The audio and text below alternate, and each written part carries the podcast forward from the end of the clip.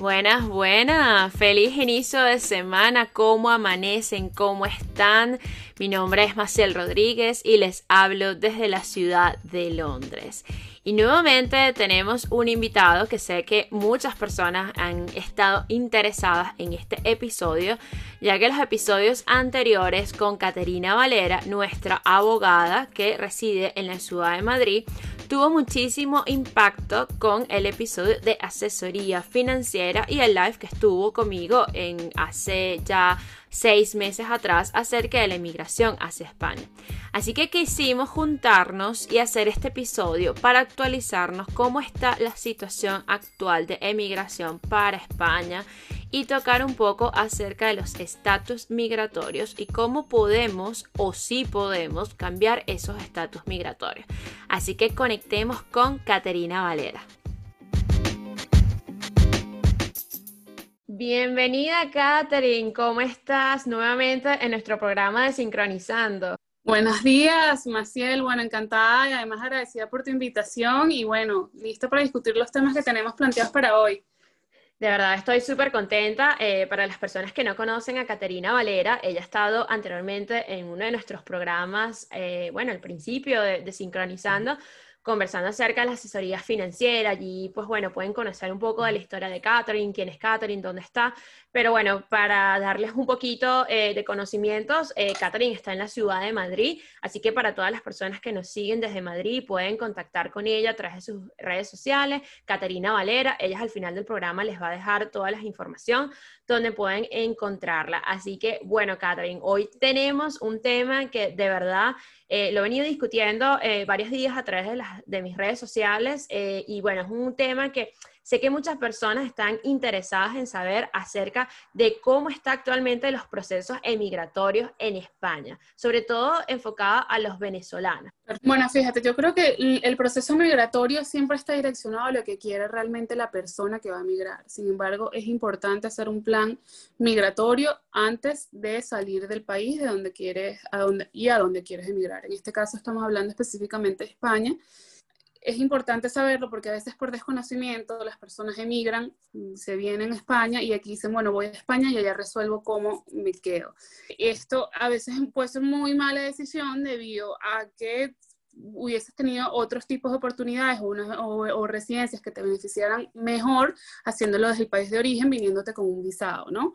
Entonces creo que siempre antes de emigrar en el área direccionada a lo que quieres hacer, siempre es bueno asesorarte antes. Claro, es la importancia que tiene asesorarse primero antes de emigrar, porque eso también puede permitir que tu tipo de estatus migratorio pueda cambiar, ¿no, Catherine? O no sé si es posible que una vez que tú solicites un tipo de estatus migratorio, cuando llegues a Madrid o a España, puedes cambiar ese tipo de estatus, o es muy difícil. O sea, depende de la residencia, pero sin embargo, como dices tú, no es lo mismo venirte con una residencia desde eh, tu país de origen a tramitarla desde acá. Capaz no tienes los mismos beneficios, que por ejemplo eh, nos puede pasar con los médicos, ¿no? Eh, los médicos generalmente vienen con su homologación, colegiados, muy preparados, vienen acá a España para hacer la prueba MIR, ¿no? Que es una prueba este, para ellos poder optar a una especialidad a las que, a las que ellos se quieren este, dirigir. Entonces, eh, se vienen como estudiantes, ¿no? Entonces, no saben, en muchos, en muchos casos desconocen que pudiesen, pudiesen haberse venido con una residencia de trabajo que además les computa para la nacionalidad.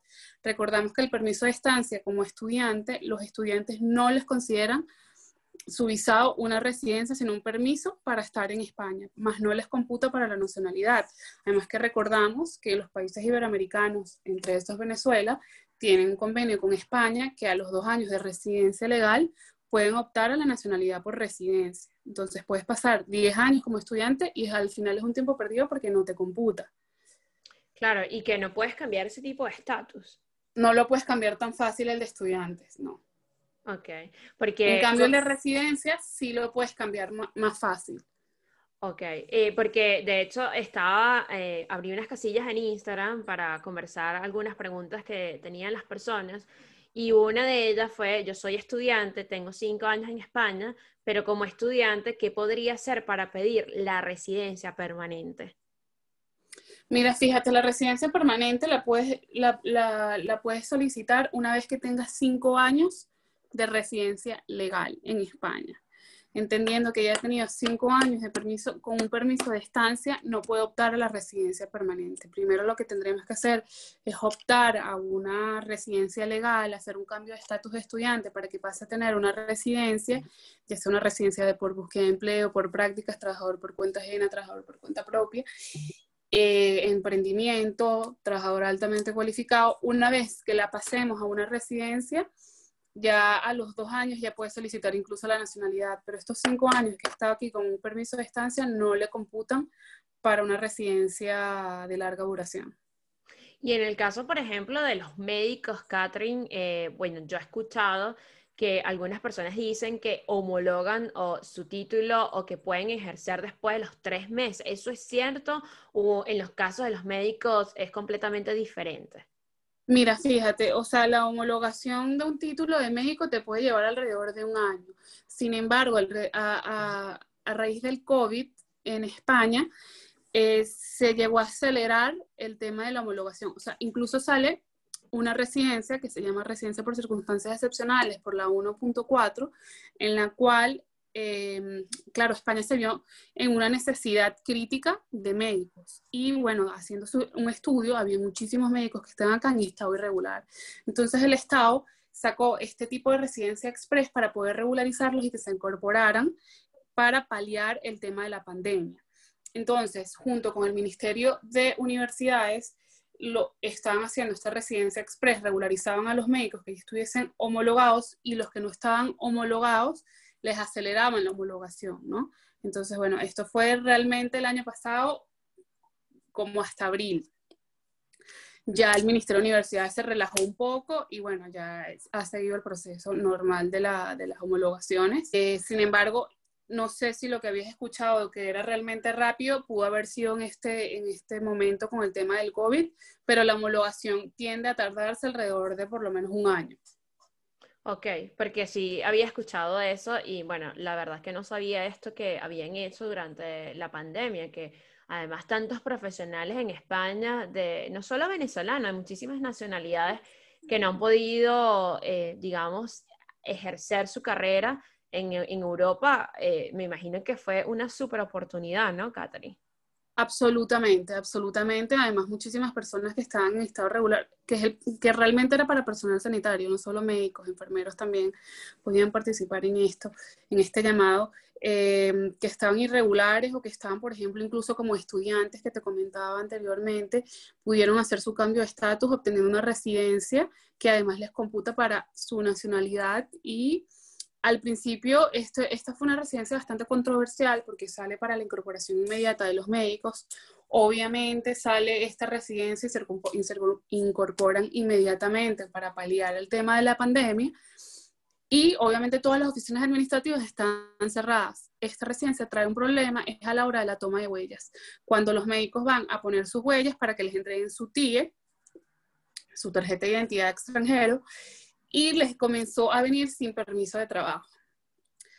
Entonces te imaginarás, obviamente los médicos, incluso ya muchos médicos habían trabajado durante la pandemia y están este, considerando, obviamente, o sea, esto salió públicamente en televisión y todo, que era bueno para incorporarlos, para trabajar eh, de inmediato y que les, les viniese una residencia sin permiso de trabajo, bueno, nada.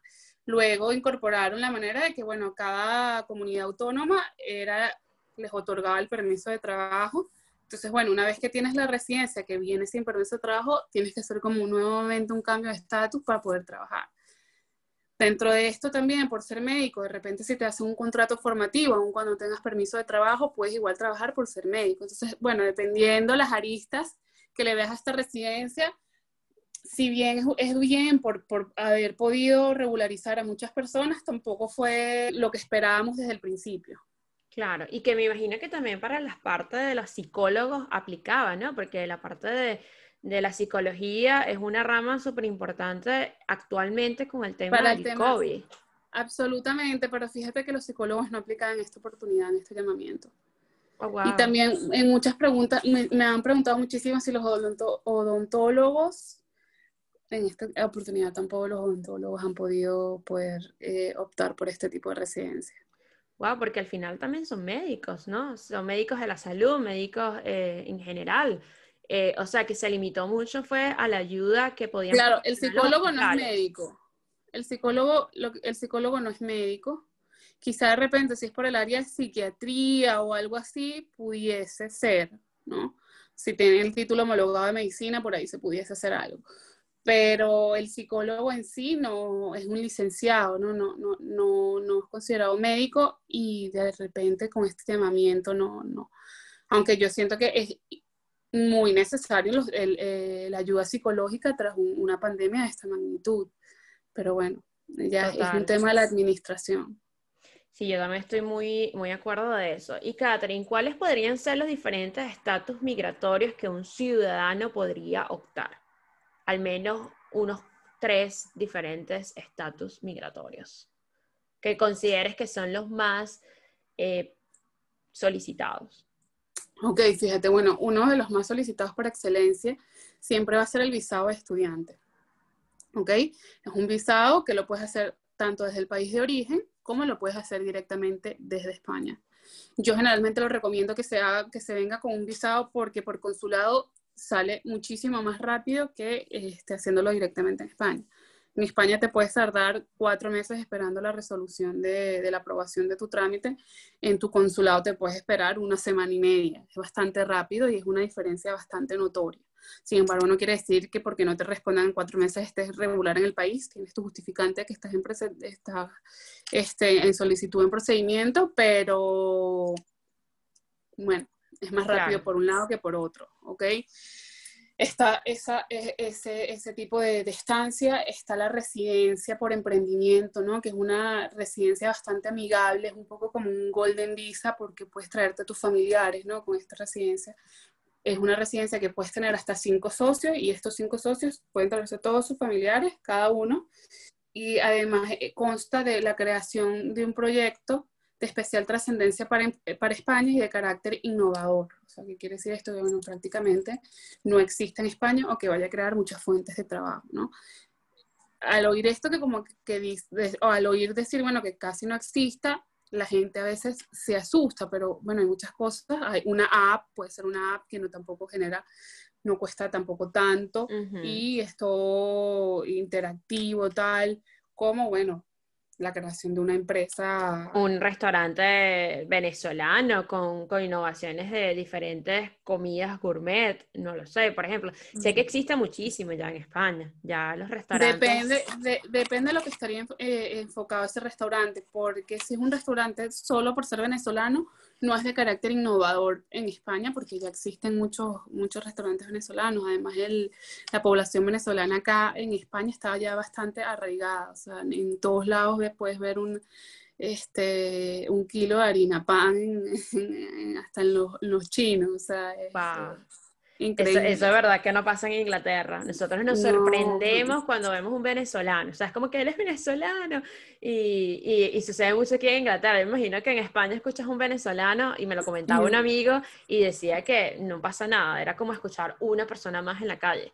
En todos lados, en todos lados. O sea, incluso cuando vas más que todo al centro de, de Madrid, wow, la cantidad de venezolanos. O sea, yo me atrevería a decir que escucho más acento venezolano que acento español. O sea, que, que hay muchísimos venezolanos aquí en, en, España, sobre todo en Madrid. Me imagino que entonces tienes que eh, tener un proyecto súper innovador en muchos aspectos y considerarlo antes de, hacer esa propuesta al consulado para que te apruebe ese tipo de estatus. Que... Exacto, este tipo de residencia la puedes hacer desde tu país de origen y la puedes hacer desde acá. El beneficio de hacerla desde acá es que te dan dos años de residencia. Si lo, si lo haces como un visado, te dan un año. Entonces, obviamente, es más te beneficia más hacerlo desde el territorio español. Y bueno, eh, si lo haces con cinco socios, por darte un ejemplo, que es el máximo de personas que pueden participar, todos los socios pueden traerse a sus familiares, ¿no? Y además es una residencia que viene con permiso de trabajo y es bastante amigable a la hora de, poder aplicar. El tema es que, bueno, es muy subjetivo porque es la misma administración quien determina que es eh, innovador o que no lo es, ¿no? Entonces, para ti algo puede ser muy innovador como para la administración no, o viceversa. Entonces, bueno, esto es lo delicado de esta residencia. Otro tipo de residencia puede ser residencia de trabajador por cuenta ajena o residencia de trabajador por cuenta propia. Residencia de trabajador por cuenta ajena es cuando, bueno, te emplea una empresa o la residencia de trabajador por cuenta propia, aquí es los llamados autónomos, ¿no? Cuando el, puede ser un freelancer o la, la, persona que trabaja bajo su propio criterio y como eh, bajo su propia tutela, ¿no? Entonces, estás arraigado a, o sea, tu residencia está pegada a que eres autónomo, como la otra, tu residencia está apegada a que eres este, un trabajador para una empresa. Claro, o sea, pueden tener esos diferentes, eh, digamos, estatus que pueden solicitar. Entre otras las preguntas que, que tengo o que nos hicieron, Catherine, fue eh, dos que se relacionan mucho, que cuánto dinero se necesita para empezar si somos tres y cómo emigrar con un bebé. Ok, fíjate, eso va dependiendo de igual de la capacidad eh, adquisitiva que tenga cada persona, ¿no? O sea, sin, embargo, por ejemplo, aquí la educación en, muchas ocasiones puede ser gratuita. ¿no? No tienes la obligación de tener que eh, meter a tu hijo en un colegio que, no puedas pagar, sino que tienes la, garantía de que el Estado pueda eh, llevar a cabo la educación de tu hijo gratuitamente, ¿no? Eh, ahora, supuestamente, en un índice económico que hay en España, es alrededor, que se llama IPREM, es alrededor de 575. O sea, la administración considera que una persona puede vivir al mes con 575 euros. Sin embargo, es una cantidad limitada. Me parece que, me parece que sí, no, no, no, no. O sea, menos que vivas en una habitación las tres personas, o sea. Pero 575 eh, euros por familia o por persona. Por persona. Claro. 575 euros por persona. Eh, es, el, es el, el valor eh, económico que de aquí determinan incluso cuando vas a emigrar, qué es lo que deberías tener a la hora de emigrar. Entonces, si te basas por lo que dice la administración, serían 575 euros por 12 meses, que es alrededor de 7.000, casi 7.000, 6.900, ¿no? Entonces, si vas a emigrar, la administración lo mínimo que te pide sería esa cantidad. Claro, que ya después sería cuestión de evaluar que... Por adulto, ¿no? Por adulto. Si es un menor de edad, es la mitad del premio. Ok. O sea que, por ejemplo, si ella es una familia eh, que tiene un bebé y dos personas, serían 575 por cada uno, más aproximadamente 350 por el bebé. Por decir una cifra eh, promedia. Algo así, exactamente. Y la otra pregunta, Catherine, que nos comentan es, mi marido es español, pero ya falleció, soy venezolana y quiero irme a España. ¿Puedo optar por la nacionalidad inmediatamente? Inmediatamente no, sino que tendrás que venir a España a solicitar una residencia al menos por un año y ya al año poder solicitar la nacionalidad. Claro, yo creo que ninguno de los estatus pueden ser inmediatamente, al menos que sean de estudiantes. Sefardita. No, o sea, para solicitar la nacionalidad tienes que, dadas las circunstancias, es muy difícil solicitarla de una. O sea, eh, en muchos casos tienes que cumplir con ciertos requisitos de residencia para luego poder eh, solicitarla. ¿Y cómo consideras que se está llevando los procesos ahorita eh, migratorios en España en cuanto al tiempo? Mira, fíjate que, eh, eh, por ejemplo, en Madrid o Barcelona o, Valencia, que son como las ciudades de más afluencia eh, migratoria, em, están teniendo, presentando mucho retraso, ¿no? Pero después del COVID, yo creo que me atrevería a decir que ha sido un medio de, ha beneficiado a muchas personas porque la administración pública ha agilizado muchísimos procesos que antes se podían tardar eh, tres meses, cuatro meses y ahora el lapso de respuesta es, tres meses, es, un mes por darte una respuesta. Eso es bastante rápido para aquí, para, para acá, perdón, para una residencia. Incluso una residencia familiar comunitario, en una oportunidad nos respondieron en 11 días la residencia, aquí en Madrid. Entonces creo que eh, tras el COVID, o sea, post-COVID, y antes del COVID hemos, ha, habido un cambio bastante importante. O sea, creo que después del COVID las residencias han sido bastante agilizadas. ¿Crees que es un tema de beneficio del Estado para poder tener control de las personas que están dentro de su, de su país o beneficios a niveles de conocimientos de personas que a lo mejor están llegando al territorio español con una carrera profesional que puede beneficiar incluso al, al, país. ¿Crees que puede estar relacionado con eso o es un tema de que a lo mejor se está moviendo más de lo que se movían antes? No, fíjate que siento también que, o sea, tras el COVID, aun cuando los lapsos de respuesta son más rápidos, eh, se han puesto más rígidos a la hora de, de revisar los expedientes, ¿no? Eh, incluso en muchas oportunidades la administración está presentando muchísimos errores de solicitas una residencia y te dan una resolución con otro tipo de residencia que no habías pedido, muchas inadmisiones que no tienen, que carecen de fundamento por falta de algún documento que fue presentado en ese momento, ¿no? Entonces, bueno, esto dilata un poco el proceso de residencia de la persona, porque mientras lo recurres, apelas, tal, ah, sí, me, yo administración me equivoqué, le doy la residencia a la persona, bueno, tal. Sí, he visto que ha tenido como muchos más errores de lo que tenía antes, pero ahora son más rápidos de lo que eran antes. Entonces, es una cosa como que, bueno, no se sabe qué es mejor.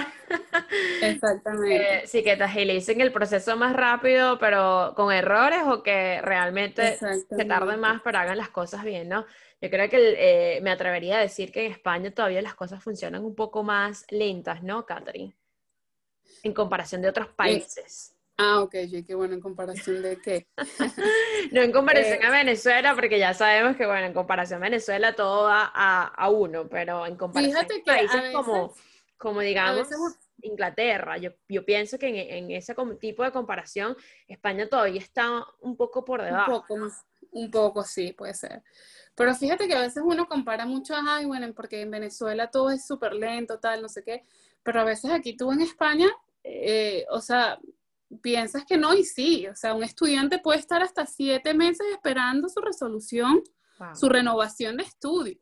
Yo creo que en Venezuela no tarda tanto, bueno, nosotros no es que tenemos tampoco una cultura de una cultura migratoria en, Venezuela con todo esto, pero pero los procedimientos, por ejemplo, no tardan tanto que yo que yo haya, que yo recuerde. En cambio aquí, incluso es lo que te digo, un estudiante esto es muy común, un estudiante está renovando su residencia, puede tardar hasta siete meses en la residencia, se la aprobaron, va a poner las huellas, puso las huellas, le dan su tía y se le vence al mes siguiente. Entonces estuvo casi un año sin, sin que lo que no tuvo. Y en muchas oportunidades ya no le da tiempo de poner las huellas. O sea, entonces dejas como un poco en indefensión al extranjero. Sin embargo, aquí este, el procedimiento para el español es muy rápido, es muy expedito. O sea, el español va, tiene su cita de DNI rapidito, va tal, tal, tal. Eso funciona aquí espectacular. Y el mismo día sale con su, con su tarjeta en la mano. Sí, eso sí es cierto. Eh, Catherine, quiero hacerte dos preguntas. Si le podrías dar tres consejos a un ciudadano venezolano que quiere emigrar directamente desde Venezuela. Cuando hablo un consejo, puede ser cualquier consejo en general eh, como asesora, como abogada que le podrías dar a esta persona que está en Venezuela y quiere venir a emigrar a España? Bueno, el primero es que eh, investigue, que lea, que se asesore primero antes de emigrar, ¿ok? Que tenga una, eh, una preparación migratoria antes de emigrar para que conozca todas las opciones que tenga, después que no pierda la oportunidad de haber elegido otra o haber aplicado a otra sin saberlo, ¿ok? Que ahorre, sin duda alguna.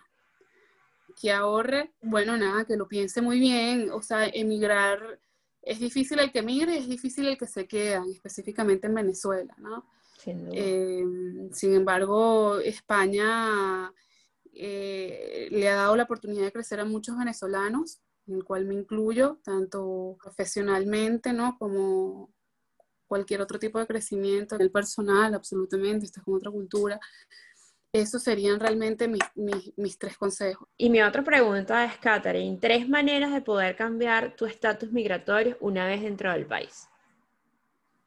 Depende de la residencia que tengas. Por ejemplo, si te viniste como un estudiante y viniste a hacer un posgrado o un grado 6 o superior, puedes aplicar una residencia por búsqueda de empleo o puedes aplicar una residencia por de contrato en prácticas. Eh, una vez que hayas cambiado, por ejemplo, hayas aplicado una residencia por búsqueda de empleo, que ya te garantiza una residencia legal en España, puedes cambiar, si te sale una oportunidad de trabajo, puedes cambiar una residencia de trabajador por cuenta ajena, o si quieres trabajar como autónomo, quieres crear tu propia empresa, puedes trabajar como puedes hacer, puedes cambiar una residencia de trabajador por cuenta propia. Bueno, allí ya la escucharon, tienen algunas opciones, tanto para entender lo que necesitas para emigrar hacia España directamente desde Venezuela y algunas formas de cambiar tus estatus migratorios. Recuerden que todas estas informaciones que hoy estuvimos conversando con Catherine la pueden encontrar en sus cuentas de Instagram. Ella tiene algunos tips que hace de manera frecuente. Eh, y si no, también pueden contactar con Catherine y ella les puede ayudar en cualquier tipo de pregunta que tengan ustedes. Y bueno, pienso que Catherine estará dispuesta a ayudarlos. Además, ella está en la ciudad de Madrid y desde cualquier parte del mundo que nos esté siguiendo y estés escuchando este episodio, ella los puede atender. Yo aquí comprometiéndote, Catherine, pero bueno, pienso no, que absolutamente, es eso es mi trabajo. Muchísimas gracias. Además, que si nos contactan y van referidos de tu parte, tendría una, un descuento del 50% en la primera consulta. Solo tienen que decir que van referidos de tu parte. Muchísimas gracias, Catherine, qué bella. Ella siempre regalándonos unos regalitos en, en, en los programas. Bueno, ya saben, allí tienen su 50% de descuento eh, cuando van de parte de mí o de parte de Sincronizando. Eh, recuerden que todo lo que es eh, acerca de migración y qué otras cosas ofreces además de la parte emigratoria o de estatus migratorios. Fíjate, bueno, nosotros tenemos la consultora, tenemos la, la consultora donde trabajo, se llama Vales Consultores y prestamos diferentes tipos de servicios, ¿no? Realmente eh, prestamos asesoría en derecho internacional, que no solo tiene que ver con el derecho migratorio, sino, por ejemplo, bueno, nada, tengo una herencia, me salió una, mi abuela era española, yo nunca fui a España, pero me salió una herencia en España, yo tal. Bueno, eso también lo podemos llevar cuando no tiene que ver con migrar, ¿no? Sino que es derecho internacional. Eh, llevamos todo tipo de derecho internacional, eh, además prestamos servicios de pues, servicios financieros, de consultoría financiera, asesoría política y todo tipo de, todo tipo de seguros y asesoría fiscal, ¿no? Así que en cualquier área de estas que podamos servirles, estamos, bueno, a su completa disposición. Gracias, Catherine. Déjanos tus redes sociales para las personas que nos estén escuchando puedan seguirte y conectar contigo. Sí, fíjate, mi, mi Instagram es arroba Caterina con C, C-A-T-H-R-I-N-A, Valera, con V, A-L-E-R-A, Caterina Valera, y el del despacho es arroba grupo Vales, con P al final, ya, que punto com. Muchas gracias, Catherine, de verdad, de verdad, gracias por conectarte nuevamente y bueno, gracias a todas las personas que se quedaron hasta el final de este episodio. Bueno, Maciel, un gusto y siempre poder compartir contigo y gracias por la invitación.